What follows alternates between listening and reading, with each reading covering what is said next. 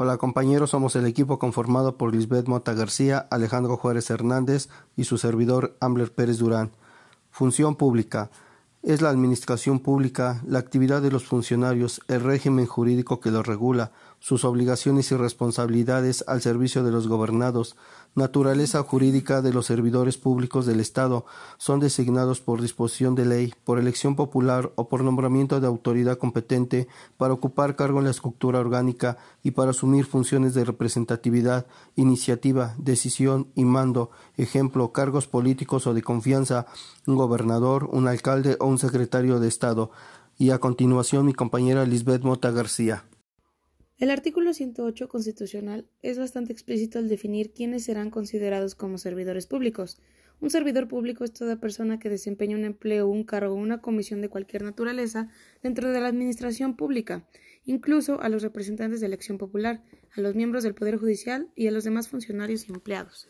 Por lo tanto, se considera un funcionario servidor público aquel que ocupa un grado de la estructura orgánica y que asume funciones de representación, iniciativa, decisión y mando. Y a continuación, régimen jurídico de los servidores públicos. El régimen jurídico es muy variado, empezando porque existen dos ramas del derecho que lo regulan, el cual encontramos al derecho disciplinario y al que nos corresponde nuestro tema, el llamado derecho laboral burocrático, el cual regula la relación laboral del Estado y sus trabajadores, la cual se establece esencialmente por el nombramiento que lleva a cabo el primero para designarlos en su cargo o empleo, lo que requiere el consentimiento del servidor público. Esta regulación está constituida e integrada por el artículo 123 constitucional y así como leyes externas como es la Ley Federal del Trabajo.